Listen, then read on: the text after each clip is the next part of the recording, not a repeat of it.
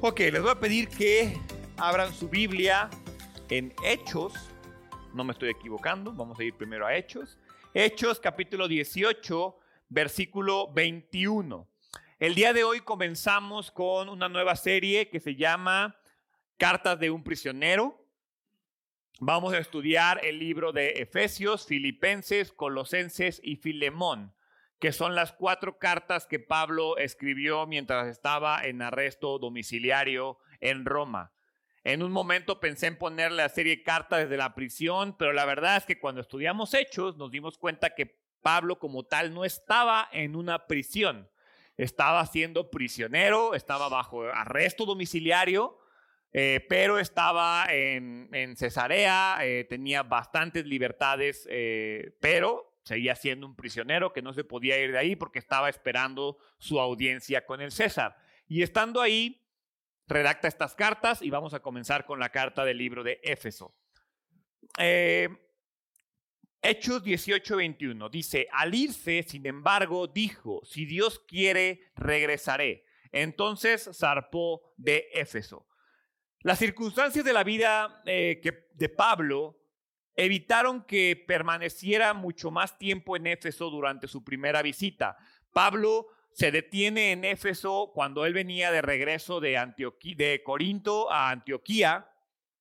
Él venía de regreso, se para en Éfeso y en Éfeso se da cuenta de que es un gran lugar donde hay un gran grupo de personas deseosos de recibir el Evangelio. A él le hubiera gustado permanecer más ahí, pero le era imposible porque solamente era una parada en su camino de Corinto a Antioquía. Los judíos querían que se quedara, el pueblo quería que se quedara, pero no era posible. En ese momento Pablo deja a Priscila y a Aquila, un matrimonio eh, judío que había trabajado con él en Corinto. Entonces ellos venían con él en el barco, cuando llega a ese lugar, deja ahí a Priscila y Aquila y él se regresa a terminar, a presentar su informe del primer viaje misionero a Antioquía. De acuerdo a Hechos, no vamos a ir ahí, pero en Hechos 19-20 fue hasta su tercer viaje misionero que Pablo pudo establecer un ministerio largo y fructífero en la región de Éfeso. Y aunque fue fructífero, también hubo conflictos, hubo controversias y hubo muchas cosas. Si tú estuviste por aquí cuando estudiamos el libro de Hechos, eh, la parte 35, 36, 37, 38 y 39 son las partes que cubren el ministerio de Pablo en Éfeso. Si quieres ir a YouTube o quieres ir a Spotify a ver esas partes como contexto para lo que vamos a estar estudiando estas semanas, te va a servir mucho. Es la parte 35 a la 39 de la serie que tuvimos de Hechos. Ahora, no tenemos ningún registro de que Pablo haya visitado Éfeso de nuevo después de este ministerio, eh, por lo que la despedida que encontramos en Hechos 20, si tú vas a Hechos 20, 36, dice, cuando Pablo terminó de hablar, se arrodilló y oró con ellos. Todos lloraban mientras lo abrazaban y le daban besos de despedida. Estaban tristes principalmente porque les había dicho que nunca más volverían a verlo. Luego lo acompañaron hasta el barco.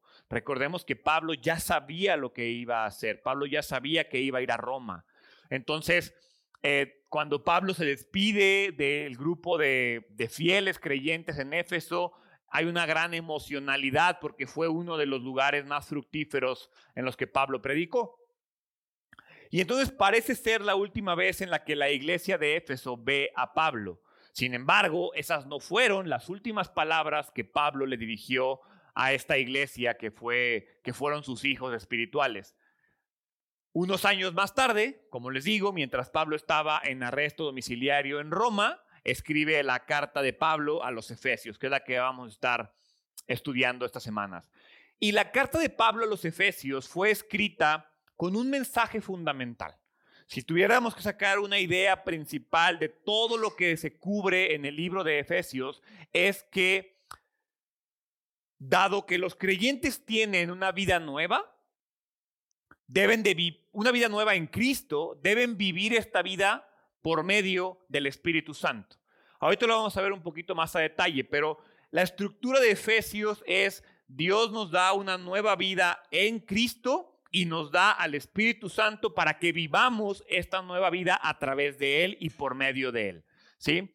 La carta se divide en dos partes. Si tú agarras la carta de los Efesios, capítulo 1 al capítulo 3, nos muestra cómo Cristo, a través de su muerte, a través de su resurrección, a través de su exaltación, nos reconcilió con Dios y además nos unió en un solo cuerpo a los judíos y a los gentiles.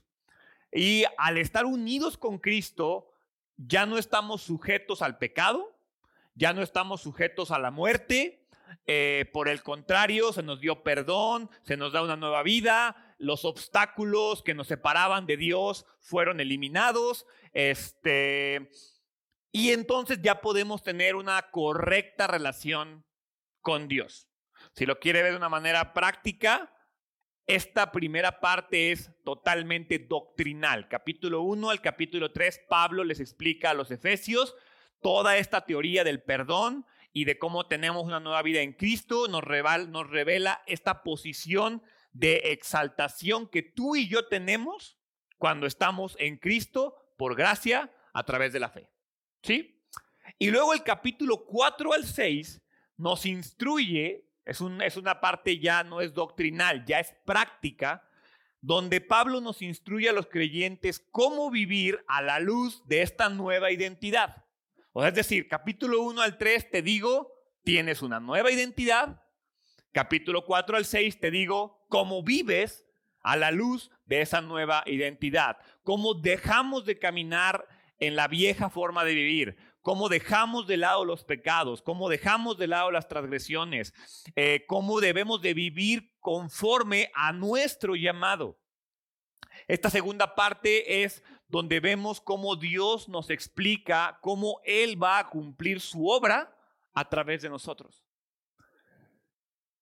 Y entonces se dice por ahí que para que una persona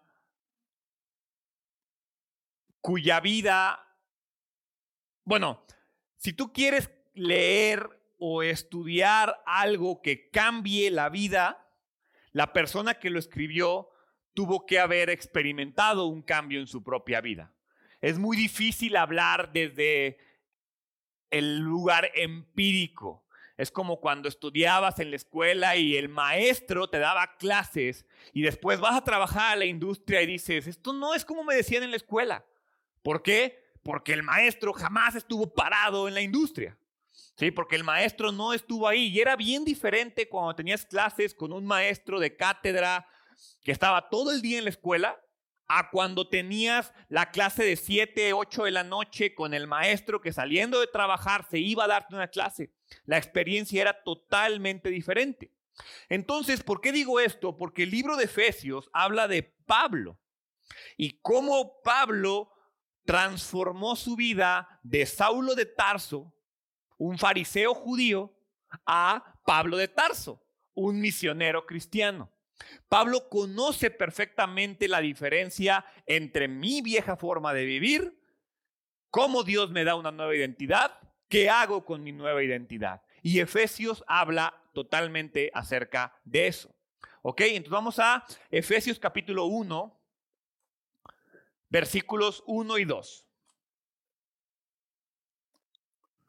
Dice, yo Pablo, elegido por la voluntad de Dios para ser apóstol de Cristo Jesús, escribo esta carta al pueblo santo de Dios en Éfeso, fieles seguidores de Cristo Jesús. Que Dios nuestro Padre y el Señor Jesucristo les den gracia y paz. El comienzo de la carta de Pablo a los Efesios es el estándar de Pablo. Si tú lees las cartas de Pablo, Pablo tiene como un estándar de escritura. Y eh, este libro no es la excepción. Pablo se identifica como el escritor, un inicio muy similar a Primera y Segunda de Corintios, un inicio muy similar a Colosenses, muy similar a la segunda carta de Timoteo, en donde Pablo se identifica como apóstol de Cristo por voluntad de Dios. Y eso me gusta porque Pablo siempre enfatiza la soberanía de Dios sobre su vida. O sea, Pablo llega y dice, brothers, yo no estoy haciendo esto por gusto, yo lo estoy haciendo por voluntad de Dios y porque Dios aquí me puso. Y entonces después Pablo identifica al destinatario de la carta, el pueblo de Éfeso, y lo hace con dos adjetivos. Dice que es un pueblo santo y fiel. En el Nuevo Testamento, un santo es cualquiera que ha sido elegido y separado por Dios. Por eso, Primera de Pedro dice que tú y yo somos pueblo santo, que tú y yo somos real sacerdocio, ¿sí?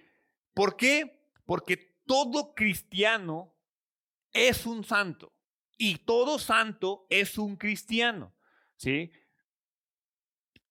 Desde que Pablo dejó Éfeso, los efesios continuaron confiando y creciendo en Cristo. Ellos tuvieron un, como les digo, desde Pablo visita la primera vez y se va, dejó a Priscila y a Aquila ahí, el ministerio comienza a crecer. Cuando Pablo vuelve, ya encuentra a un grupo de creyentes y obviamente el ministerio crece aún más. Quiero leer Efesios 1.1, pero lo quiero leer en la Reina Valera.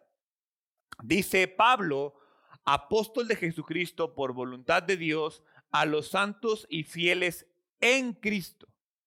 Jesús que están en Éfeso. Entonces, tú tienes Reina Valera, subraya esa parte. Si tú tienes eh, NTV, en la parte que dice, yo Pablo, elegido por la voluntad de Dios para ser apóstol de Cristo Jesús, escribo esta carta al pueblo santo de Dios en Éfeso. Por ahí subraya y pon la, la frase en Cristo. ¿Por qué? Porque esta palabra, en Cristo Jesús, o algunas similares como en Él, en Cristo, en el Señor, se utiliza 39 veces en el libro, en la, carta de Pablo a los Efesios. 39 veces en seis capítulos Pablo usa la expresión en Cristo, en el Señor, en Dios, en Él, ¿sí? Y esto refleja una profunda verdad em, teológica que frecuentemente pasa desapercibida en el Nuevo Testamento. Y es que por la gracia de Dios, por medio solo de la fe en Cristo, cada creyente es incorporado a Cristo. Por eso se dice que estamos en Cristo. Todo lo que hacemos lo hacemos en Cristo. Porque en el momento en el que por pura gracia tú y yo creemos solo por fe, somos incorporados a Cristo y nos volvemos parte de Él. Y yo no sé si tú y yo entendemos eso, porque esto significa que estamos unidos a Cristo en, en un cuerpo espiritual. Por lo que lo que es verdad en Cristo es verdad en mí. Todo lo maravilloso que ocurre en Cristo es verdad para mí porque yo estoy unido con Él.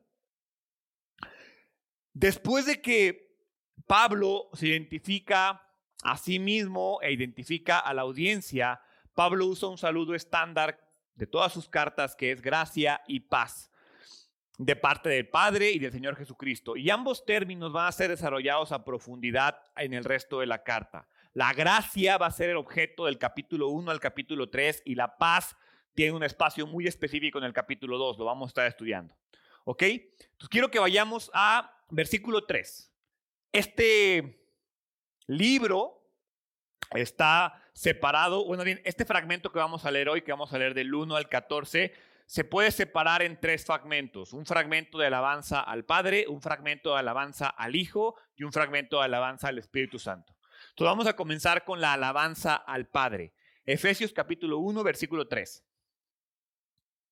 Toda la alabanza sea para Dios, el Padre de nuestro Señor Jesucristo, quien nos ha bendecido con toda clase de bendiciones espirituales en los lugares celestiales porque estamos unidos a Cristo. Incluso antes de haber hecho el mundo, Dios nos amó y nos eligió en Cristo para que seamos santos, e intachables a sus ojos. Dios decidió de antemano adoptarnos como miembro de su familia al acercarnos a sí mismo por medio de Jesucristo. Eso es precisamente lo que él quería hacer y le dio gran gusto hacerlo. De manera que alabamos a Dios por la abundante gracia que derramó sobre nosotros los que pertenecemos a su Hijo amado. Todos aquí hemos escuchado la palabra elogio. No sé si alguna vez te has puesto a pensar o qué piensas cuando escuchas la palabra elogio. ¿Qué es un elogio? Quizás piensas en esas palabras que alguien dice en un funeral, ¿no? No, era un gran hombre, no, era una gran mujer. Todo lo que nadie le dijo en vida se lo dicen en el funeral. Este, quizás ya cuando estás peleado con tu esposo o esposa, entonces hay que ir a hacer la barba, ¿no? Entonces lo llenas de elogios. Cuando quieres conquistar a alguien, lo llenas de elogios. Cuando le quieres hacer la barba, lo llenas de elogios. Pero la palabra utilizada en, en, este fragmento, en el versículo 1, cuando dice toda la alabanza sea para Dios, es la palabra eulogia, que significa alabanza, bendición, consagración. Y, me gusta cómo solo en el versículo 1 Pablo usó tres veces esta palabra. Dice, toda eulogia sea para Dios, el Padre de nuestro Señor Jesucristo, quien nos ha eulogiado con toda clase de eulogación espiritual. ¿Sí? Cuando dice ahí toda la alabanza, quien nos ha bendecido con toda clase de bendición, en las tres partes se refiere a este término eulogia, es decir, como tú y yo alabamos a Dios porque Él nos ha alabado con toda clase de alabanza. Básicamente Pablo está comenzando una letanía de alabanzas a Dios, la cual se va a extender hasta el capítulo, hasta el versículo 14. En la mente de Pablo y en nuestra mente debería de ser lógico que todo lo que Dios hace lo hace para su gloria y lo hace para su honor. Los teólogos le llaman a esto propósito doxológico escucha muy rimbombante. Propósito doxológico del plan de Dios. ¿Por qué Dios hace lo que hace? Lo hace Dios para su gloria y su honor. Entonces, si hacemos un estudio a detalle, nos vamos a dar cuenta que hay tres doxologías en esta sección. ¿Sí? Versículo 6, Padre, versículo 12, Hijo, versículo 14, Espíritu Santo. Y entonces, miren, ayer le decía a Sari, me encanta poder predicar verso a verso. Y me encanta que me tiren carrilla, que me tardo años en esto. ¿Por qué? Porque me permite detener el tiempo que sea necesario para que tú y yo entendamos y podamos hacer un estudio adecuado de la palabra. En este pasaje de 14 versículos de alabanza, bueno, de 12, porque es a partir del versículo 3, Pablo menciona por lo menos 10 razones para alabar a la Trinidad de Dios. Del versículo 13 al versículo 14 hay 10 razones. Y si no acabo las 10 el día de hoy, tengo otra semana para terminarlas. Entonces no me preocupa. Vamos a comenzar en el versículo 3. El versículo 3 dice, toda la alabanza sea para Dios, el Padre de nuestro Señor Jesucristo, quien nos ha bendecido con toda clase de bendiciones espirituales en los lugares celestiales porque estamos unidos a Cristo. Entonces la versión número uno es, alabamos a Dios porque nos bendijo con bendiciones espirituales. Todo el tiempo, todo el tiempo le estamos pidiendo bendiciones a Dios. Dios bendíceme, Dios lléname de bendición, Dios bendice a mi familia, Dios bendice a mis hijos, Dios bendice mi trabajo.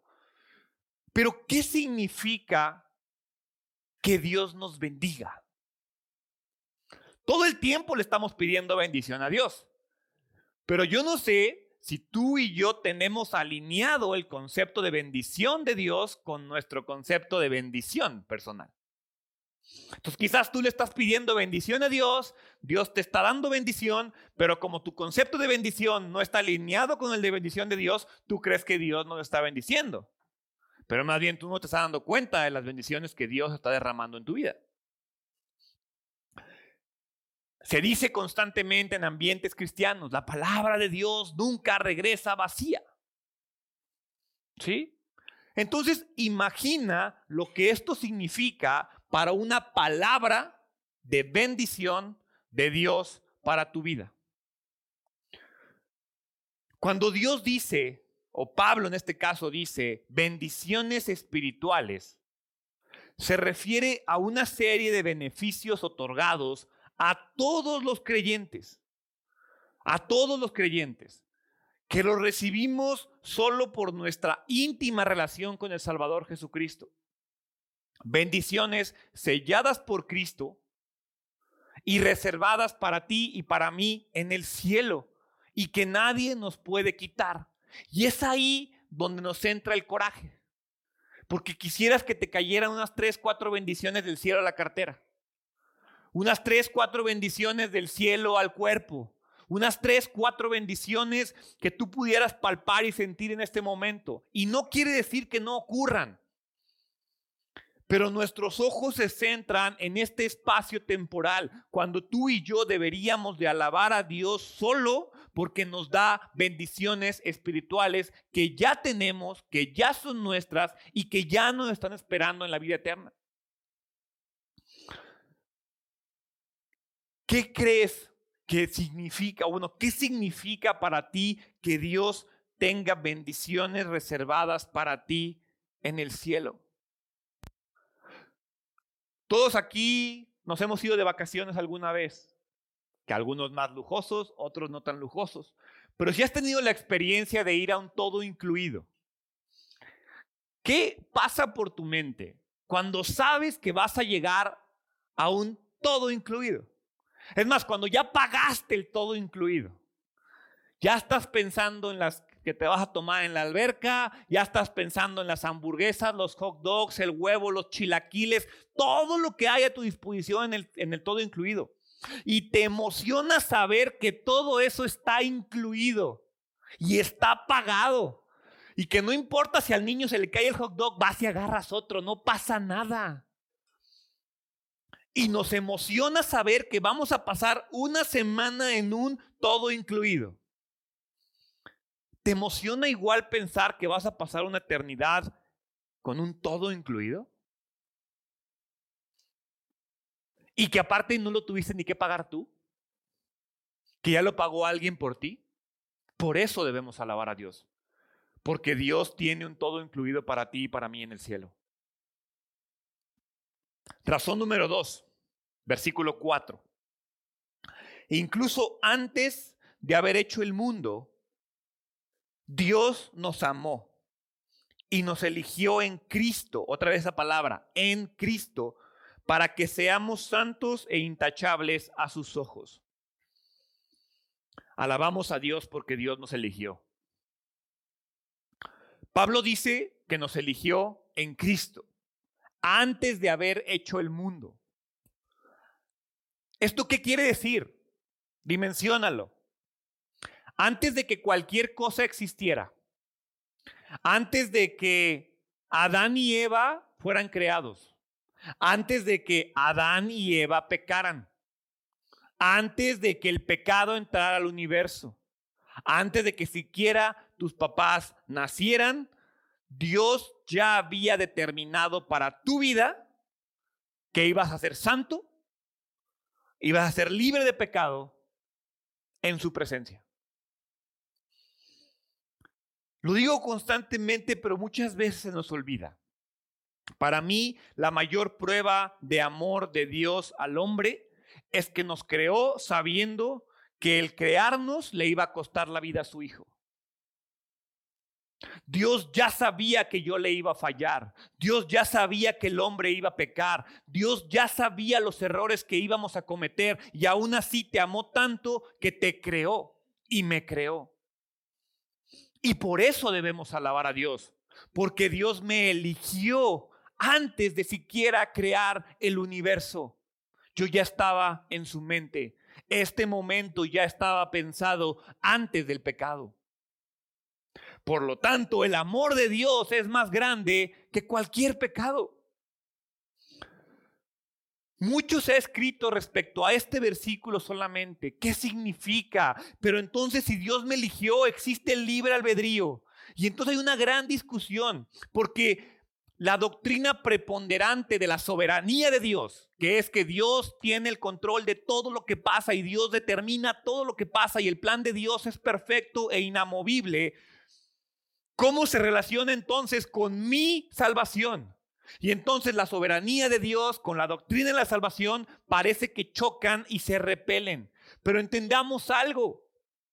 No fuimos llamados a entender por qué unos son elegidos y por qué otros no son elegidos. Nos volveríamos locos antes de siquiera intentar comprender la mente infinita de Dios. Su grandeza, su bondad. Nos es imposible hacerlo. Y, a veces cuando hablo de este tema, yo tengo mis propias conclusiones personales. Pero para mí son mis conclusiones, son las que a mí me dan paz. Yo no me puedo parar aquí a decirte cuáles son mis conclusiones, porque no quiere decir que mis conclusiones te den paz a ti. Sin embargo, lo que tenemos que aceptar es que la doctrina de la elección, es decir, yo elijo ser salvo o no ser salvo, la doctrina de elección por fe y alabar a Dios por eso, eso es lo que yo tengo que tener en mente. ¿Cuándo fue la última vez que le diste gracias a Dios por elegirte? Es más, ¿te consideras elegido? ¿Cuándo fue la última vez que le dijiste, Dios, gracias por elegirme a mí para ser salvo? Porque a veces pasamos más tiempo intentando entender por qué unos sí y otros no, que dando gracias porque yo sí. Gerardo, pero ¿cómo sé si yo sí? Mira, brother, si estás preguntando eso, sí eres. Si te preocupa ser un elegido, eres elegido. Si tienes la duda, elígele. Pablo menciona esto y le da gracias a Dios por elegirlo y lo alaba por elegirlo, no solo para alabar a Dios, sino para recordarnos nuestra identidad, una identidad en la cual Dios me eligió santo, me eligió irreprensible, me eligió perfecto antes del pecado. Dios antes de que yo cometiera cualquier pecado, porque el pecado ni existía, Dios ya sabía que yo iba a ser santo, irreprensible y perfecto. ¿Sí entiendes eso? A veces no comprendemos esto y es complicado, le nos podemos volver locos tratando de entender la mente de Dios, pero es muy claro que Dios me eligió como un ser santo, irreprensible y perfecto antes de que la imperfección, la reprensión y el pecado entraran a mi vida. Por eso es posible que Dios me elija, porque me eligió antes de que siquiera yo pecara, porque no existía. Y, me llama la atención porque hace poco mis hijos estaban viendo Super Libro y, y, entonces Pablo estaba preocupado. Sí, Super Libro. Ah, bueno, Super Libro es una serie de, véanla, está en Amazon Prime, está en YouTube. Si tienen hijos chiquitos y si quieren ustedes entender la Biblia, está muy padre. Cuenta historias bíblicas como en caricatura. Son la, es la historia de dos niños que viajan en el tiempo con un robot a vivir momentos bíblicos. Entonces Pablo estaba viendo la parte de Adán y Eva, de Caín y Abel, y Pablo estaba súper preocupado. Oye, papá, pero Adán y Eva se salvaron. ¿Y, Caín y, ¿Y qué pasó con Caín y Abel? ¿Se salvaron? ¿Caín se salvó? Y estaba mi suegra ahí. No sabemos. La Biblia no dice. Pero a mí lo que más me llamó la atención es cómo un niño de seis años estaba genuinamente preocupado por la salvación de alguien. ¿Tú estás genuinamente preocupado por tu salvación?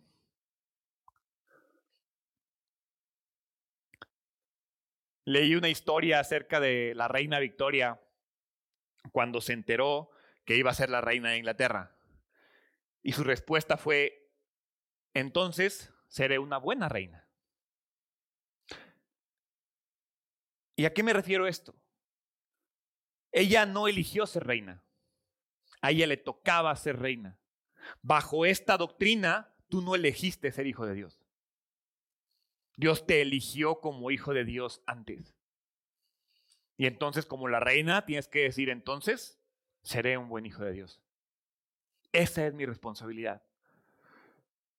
Reconocer que Dios te ha elegido para la salvación en Cristo no es algo para que te pares el cuello, no es algo para sentirte orgulloso, es algo que te debe llevar a la humildad. Algo que nos mueva a ser mejores. ¿Qué provoca en ti saber que Dios te eligió? Versículo 3. Perdón, razón número 3. Versículos 5 y 6. Dios decidió de antemano adoptarnos como miembros de su familia al acercarnos a sí mismo por medio de Jesucristo, otra vez, en Cristo. Esto es precisamente lo que Él quería hacer y le dio gusto hacerlo. De manera que alabamos a Dios por la abundante gracia que derramó. Fíjense, alabamos a Dios porque Dios nos adoptó. El término griego es proordis, que significa predestinar. Volvemos a este tema. Y predestinar significa determinar algo antes de tiempo o antes de su ocurrencia. Fuimos predestinados, incluso antes de haber hecho el mundo, Dios decidió de antemano, fuimos predestinados a que seríamos adoptados. Esta carta fue escrita en un, contexto romano, bajo ley romana. Bajo la ley romana, un hijo adoptado tiene los mismos derechos y privilegios que un hijo natural. Esto quiere decir que tú y yo tenemos los mismos derechos y privilegios que Cristo. Esto significa que la misma relación que Cristo tiene con el Padre, tú y yo la tenemos si queremos. Que los mismos privilegios que tuvo Jesús, tú y yo los tenemos. Esta relación nos es extendida solo por gracia, porque a Dios le dieron ganas de hacerte su hijo. Y ayer le preguntaba a Sari, Sari, ¿cómo se llama esta actriz famosa que adoptó niños de África? Pues no, pues que Charlize Theron y Angelina Jolie, entonces me puse a checar y mira, Charlize Theron, Sandra Bullock, Angelina Jolie adoptaron hijos de no sé dónde. Y, siempre que veo eso, digo, imagínate la vida de esos brothers. O sea, ¿dónde está? Porque no adoptaron un bebé. Adoptan niños de 6, 7 años que vivieron en la miseria, que no pudieron comer y de repente llegan a una mega mansión en Hollywood. Yo quisiera ser ese niño, no manches. Lo mismo debería ser con Dios. Dios te adopta, no para una mansión en Hollywood, en Hollywood. Te adopta para un reino eterno en el cielo. Ahora, seamos honestos, esto trae preguntas. ¿Cuándo fui adoptado? La respuesta, en el momento en que creí. ¿Me pude resistir y alejar de ser adoptado? No, porque fuiste elegido. Y si fuiste elegido, el llamado es irresistible y se debe de cumplir. Y entonces, si Dios me eligió, ¿puedo ser adoptado sin creer? La respuesta es no, porque solo por medio de la fe y por lo tanto debo creer. Entonces surge esta pregunta que tienen los teólogos y a ti y a mí consternados. ¿Cómo embona la soberanía de Dios y mi libre albedrío? La respuesta es bien fácil. No sé. La soberanía de Dios y mi responsabilidad personal de creer son como dos vías, dos vías del tren, que no se pueden separar, no se pueden alejar, pero tampoco nunca se van a encontrar. Porque a Dios no le interesa que tú y yo entendamos eso. A Dios le interesa que tú te sepas elegido y que le elijas. Porque esto es yo, Gerardo, hablando. desde mi propio entendimiento limitado, lo que yo veo es que lo que para ti, para mí es una línea del tiempo, para Dios es un punto. El mundo es y es en Él. Dios tiene un concepto general de todo lo que pasa en el universo. Y entendiendo que Dios ya sabe todo, conoce todo, ha visto todo y designa todo, Él ya sabe las personas que lo van a elegir y lo van a rechazar. Entonces, como Él ya sabe quién elige que lo elige, en el plan de Dios, Él contempla al que lo elige y no lo elige y elige al que lo eligió. ¿Te quedó claro? A mí tampoco, pero me da paz. Se trata de que tú sepas que Dios te eligió y te goces en que Dios te eligió. Y si tu hermano, tu vecino, crees que no es elegido, haz tu chamba y ve y predícale. Y si es elegido, va a venir con Cristo. Y si no es elegido, da gracias porque tú lo eres. La soberanía de Dios y mi responsabilidad personal conviven, pero nunca se van a cruzar. Nunca lo voy a entender. Desde la perspectiva sin límites y divina de Dios, todo está planeado y determinado. Desde mi perspectiva limitada y terrenal, no sé quién es elegido y quién no. Por lo tanto, mi labor es ir y predicarle a todos. El elegido se convertirá, el no elegido no lo hará. Así de sencillo. Versículo 7. Dios es tan rico en gracia y bondad que compró nuestra libertad con la sangre de su Hijo y perdonó nuestros pecados. Él desbordó su bondad sobre nosotros junto con toda la sabiduría y el entendimiento. Entonces, hace una transición Pablo muy sutil de la obra de Dios el Padre a la obra de Dios el Hijo. ¿Por qué? Porque a través del Hijo Dios implementó su plan. El plan por el cual lo alabamos, lo alabamos porque nos eligió, porque nos adoptó y porque derramó bendiciones. Ese plan que Él planeó, lo implementó a través del Hijo. Y entonces en estos versículos vamos a encontrar otras cinco razones para darle alabanza a Dios. Número cuatro, alabamos a Dios porque Él nos redimió. Estamos acostumbrados a utilizar esta palabra en los ambientes cristianos. Soy redimido en Cristo, es que Dios me ha redimido, es que Dios nos redimió, gracias Dios porque nos ha redimido. Y entonces la pregunta es, ¿qué es eso? ¿Qué significa la palabra redimido? Que viene de la palabra redención. Significa la liberación de la esclavitud a través del pago de un precio de personas y animales o también propiedades. Pablo usó este término porque Dios redimió a los creyentes, porque alguien nos liberó de la esclavitud del pecado a través de una sangre que fue derramada, que es Cristo. El término redimió no es porque se escucha bonito, rimbombante para una oración cristiana. Es porque fuimos redimidos, porque éramos unos animales bajo la esclavitud del pecado y que requirió la sangre de Cristo, el pago de una deuda, para que tú y yo fuéramos liberados, liberados de las cadenas del pecado. Para hacerlo se tuvo que pagar. Primera de Pedro 1.18. Pues ustedes saben que Dios pagó un rescate para salvarlos de la vida vacía que heredaron de sus antepasados. Y el rescate que Él pagó no consistió simplemente en oro y plata, sino que fue la preciosa sangre de Cristo, el Cordero de Dios, que no tiene pecado ni mancha. Entonces alabo a Dios porque Él me redimió. Versículo 7, perdón, ahí mismo en el 7, razón número 5. Alabamos a Dios porque Él nos perdonó. No solo fuimos redimidos, no solo nos quitaron de la propiedad del pecado, nos quitó el pecado que traíamos. La sangre de Cristo nos limpió. No solo mi deuda fue cancelada, sino que las riquezas de su gracia me fueron dadas. Esto significa que Él ya no tiene ninguna transgresión en mi contra. Pasadas, presentes y futuras. Ninguna transgresión o pecado de tu vida, si tú estás en Cristo, tiene poder sobre ti.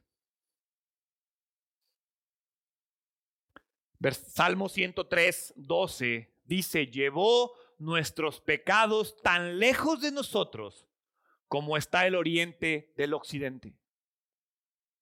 Dios ha puesto todas nuestras iniquidades, todos nuestros pecados sobre Cristo, quien al morir nos perdonó de nuestros pecados. Y por eso lo alabamos, porque nos perdonó. Razón número 6. Alabamos a Dios porque Él derramó su gracia sobre nosotros. Dice ahí versículo 7.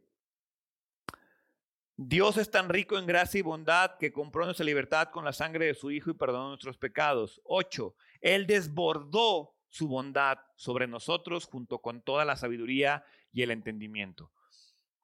Ayer en el taller nos decían que para facilitar la memorización de algo tenías que visualizar visualizar lo que estaba ocurriendo.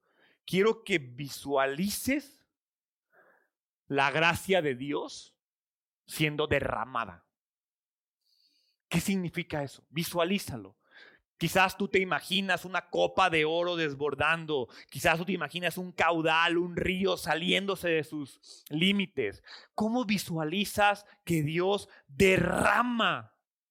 No te echó tres gotitas de gracia, derrama su gracia sobre nosotros. Gracia significa favor inmerecido, o más coloquialmente es obtener algo bueno cuando no lo mereces. Siendo honestos, tú y yo no merecemos nada de Cristo, nada de Dios. Lo único que merecemos de Dios es condenación y es ira. Lo único que merecemos de Él. Pero como ya fuimos redimidos y le alabamos por eso, y ya fuimos perdonados y le alabamos por eso, ahora Dios está en posición de otorgarme bendiciones que no me he ganado y que no me merezco y que nunca podría ganármelas por mis propios métodos. Pero me las gano por Cristo. Porque su invalable gracia es derramada sobre mi vida. ¿Por qué? Por Cristo. Juan 10:10 10 dice, el propósito del ladrón es robar, matar y destruir. El propósito de Jesús es darte una vida plena y abundante. No gotitas de gracia, gracia derramada sobre tu vida. El Salmo 23 dice que tu copa estará rebosando de gracia. Razón número 7. Alabamos a Dios porque nos ha dado a conocer el misterio de su voluntad. Versículo 8. Perdón, 9. Ahora Dios nos ha dado a conocer su misterioso plan acerca de Cristo, un plan ideado para cumplir el buen propósito de Dios. Y el plan es el siguiente. A su debido tiempo, Dios reunirá todas las cosas y las pondrá bajo la autoridad de Cristo, todas las cosas que están en el cielo y también las que están en la tierra. La palabra utilizada ahí es mysterion, que significa secreto, misterio. Pero hay otra frase que es secreto divino. ¿Y qué es un secreto divino? Es un secreto cuya parte interesada es solo una deidad. Y aquellos a quienes él opta por compartir la información. Especialmente el método y la forma en la que lo hará. Dios no tiene necesidad de explicarnos el misterio de su voluntad, pero lo hace. En el Nuevo Testamento se refiere a las verdades acerca del plan de Dios que no fueron claramente reveladas. Acuérdate que el Antiguo Testamento no tenía ni idea. Ellos esperaban un Mesías gobernante que iba a restaurar el pueblo, y iba a restaurar el templo de David y se iba a levantar sobre Roma y sobre el mundo. Esa es la visión limitada que ellos tenían. Llega Jesús y revela la visión verdadera de Dios. Y la misión verdadera de Dios era resumir todo su plan en un hombre, en Cristo. El plan de Dios nunca se limitó a Israel. Por eso es que Jesús no volvió como este héroe militar. Porque Jesús, no, Dios no quería que todos nos hiciéramos judíos o israelitas. Dios quería que todos fuéramos santos. Entonces, el plan de Dios no se limita a Israel. ¿Por qué? Porque Dios amó al mundo, al mundo, no a Israel, al mundo. Un plan que fue parcialmente revelado en Cristo, pero que será completamente revelado, como dice ahí, cuando Dios, cuando Cristo vuelva. Entonces, ahí tendremos la visión clara. En este momento, el velo fue levantado, pero todavía no tenemos una visión completa. Pero le doy gracias y alabo a Cristo porque me ha revelado el misterio de su voluntad para mi vida. Y esa es que yo sea salvo. Versículo 8. Perdón, razón número 8, versículo 10. 11. Es más, Dado que estamos unidos a Cristo, hemos recibido una herencia de parte de Dios. Alabo a Dios porque me ha dado y me ha provisto de su herencia eterna. Dios nos ha dado a los creyentes una herencia eterna e irrevocable, pero nos la dio porque estamos en Cristo, porque somos unidos a Él como herederos. Ahora la pregunta es, ¿qué heredamos? Apocalipsis 26. Benditos y santos son aquellos que forman parte de la primera resurrección, porque la segunda muerte no tiene ningún poder sobre ellos, sino que serán sacerdotes de Dios y de Cristo y reinarán con Él durante mil años. Cuando Cristo vuelva, tú y yo seremos levantados en nuevos y glorificados cuerpos para recibir una herencia eterna vamos a reinar con Él. Ayer creo que fue Marcos el que me preguntó, papá, Dios come. Y yo, pues sí. Dice la Biblia que me sentaré con Él a la mesa y no creo que Dios se ponga a verme así de, ¿cómo me quedó el banquete? ¿Qué heredas? O sea, igualmente, así como te emociona cuando vas a recibir, entre comillas, porque si el familiar era muy querido, igual no te emociona tanto. Pero cuando alguien muere, dices, voy a recibir una herencia. Cuando Cristo muere, recibes una herencia. Cuando tú mueras, recibirás una herencia. Versículo 13 y 14, ahí encontramos la novena y la décima razón. Y aquí cambia la alabanza del Hijo al Espíritu Santo. Razón número nueve, alabo a Dios porque me identificó como suyo en el Espíritu Santo. Versículo 13 dice, y ahora ustedes, los gentiles, también han oído la verdad, la buena noticia de que Dios los salva. Además, cuando creyeron en Cristo, Dios los identificó como suyos al darle el Espíritu Santo, el cual había prometido tiempo atrás. Dios nos ha identificado, Dios nos ha marcado, Dios nos ha sellado como suyos de forma permanente irrevocable. ¿Quieres entenderlo? Como a las vaquitas. Un sello en el lomo nos ha marcado. En este caso no es un sello, es el Espíritu Santo. Y entonces quiero que veamos la secuencia de eventos que Pablo está mencionando. Escuches el mensaje, crees en el mensaje eres identificado por el Espíritu Santo. Ahora, esto no significa, o más bien, esto significa que todos los que han escuchado y todos los que han creído son permanentemente identificados. Esta es una de las razones por las cuales debemos creer inequívocamente en la seguridad de la salvación. Dios no quita la salvación. Si tú escuchaste y creíste, eres salvo. Ahora, la clave está en que es creer.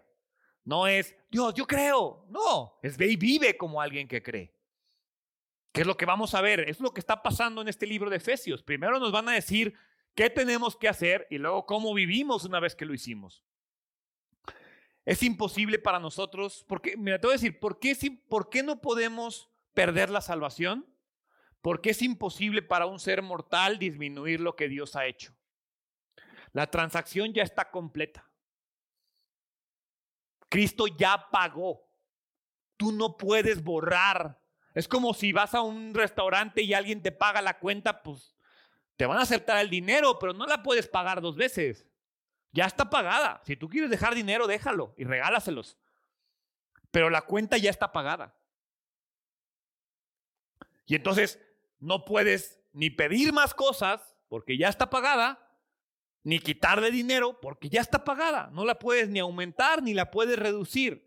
El Espíritu Santo es la promesa para ti y para mí. Cuando tú dejas que el Espíritu Santo entre en nuestra vida, nos identificamos con Cristo.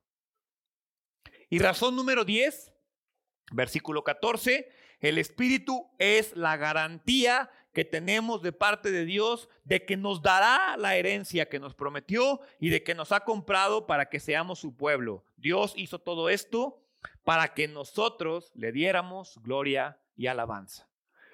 La palabra garantía se refiere al hecho de como cuando tú vas a apartar un terreno, dejas un anticipo, dejas una garantía y eso garantiza que la transacción se va a completar. En este caso, la garantía de la promesa, la garantía de la herencia, la garantía de la vida eterna es el Espíritu Santo. Por eso la importancia del Espíritu Santo, porque el Espíritu Santo cumple muchas funciones en nuestra vida de manera rápida. Juan 16, 8. Cuando Él venga, convencerá al mundo del pecado y de la justicia de Dios y del juicio que viene. El Espíritu Santo me convence, me muestra mi pecado. Hechos 9:31. La iglesia entonces tuvo paz por toda Judea. ¿Cuándo? Cuando el Espíritu Santo vino a él. El Espíritu Santo me da paz. Efesios 3:16. Pido en oración que sus gloriosos e inagotables recursos los fortalezca con poder por medio de su Espíritu. Romanos 8:16, pues su Espíritu se une a nuestro Espíritu para confirmar que soy hijo de Dios. El Espíritu Santo me identifica como hijo de Dios. Y aunque la obra del Espíritu es en nuestra vida es algo increíble, es solo una pequeñita cosa de lo que está por venir.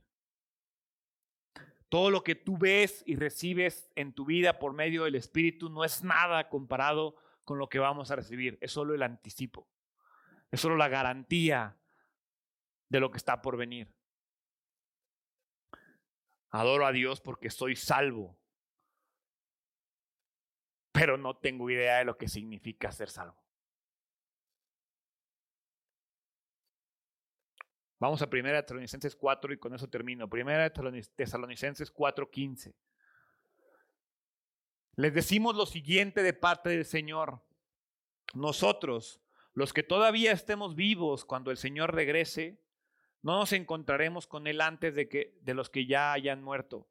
Pues el Señor mismo descenderá del cielo con un grito de mando, con voz de arcángel y con el llamado de trompeta de Dios Primero los cristianos que hayan muerto se levantarán de las tumbas.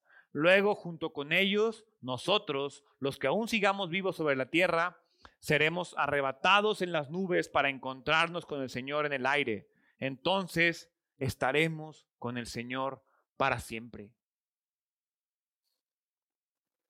Y primera de Corintios 15, 51 dice,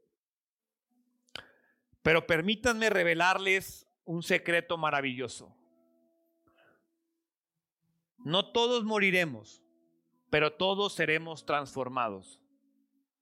Sucederá en un instante, en un abrir y cerrar de ojos, cuando se toque la trompeta final. Pues cuando suene la trompeta, los que hayan muerto resucitarán para vivir por siempre. Y nosotros, los que estemos vivos, también seremos transformados pues nuestros cuerpos mortales tienen que ser transformados en cuerpos que nunca morirán. Nuestros cuerpos mortales deben ser transformados en cuerpos inmortales. Entonces, cuando nuestros cuerpos mortales hayan sido transformados en cuerpos que nunca morirán, se cumplirá la siguiente escritura. La muerte es devorada en victoria. Dios va a honrar su garantía. ¿eh? Dios va a cumplir su promesa. Dios va a pagar completamente lo que la presencia del Espíritu nos garantiza. Ahora quiero que te imagines eso. ¿Cómo se va a sentir cuando Dios cumpla su promesa en tu vida? ¿Qué vas a experimentar? ¿Cómo se va a sentir estar sentado en la mesa del Señor? cómo se va a sentir caminar en calles de oro? ¿Cómo se va a sentir reinar al lado de Cristo? Dimensiona eso. Voy a reinar con Él. No voy a servirle a Él, voy a reinar con Él porque estoy unido a Él y porque soy de Él.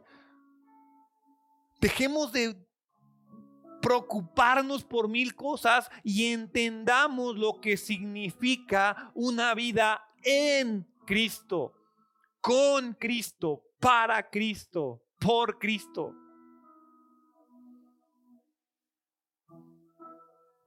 ¿Cuáles son las diez razones para adorar a Dios? Uno, nos bendijo inmensamente. Dos, nos escogió incondicionalmente.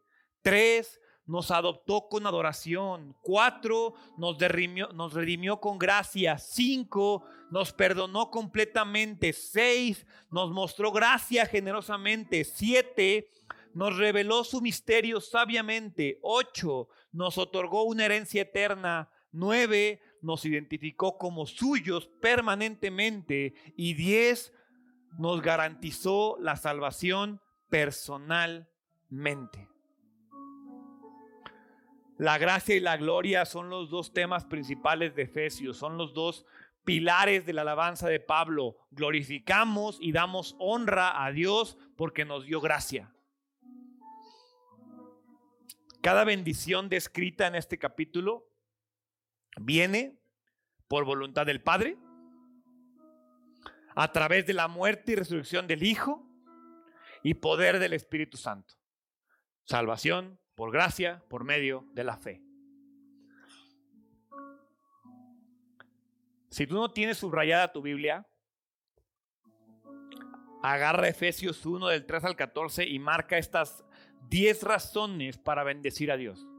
Si ya la tienes marcada y subrayado, agarra un marcatextos diferente y marca estas 10 razones para bendecir, perdón, para alabar a Dios. Ya, con calma en tu casa, tómalas y reflexiona sobre estas bendiciones.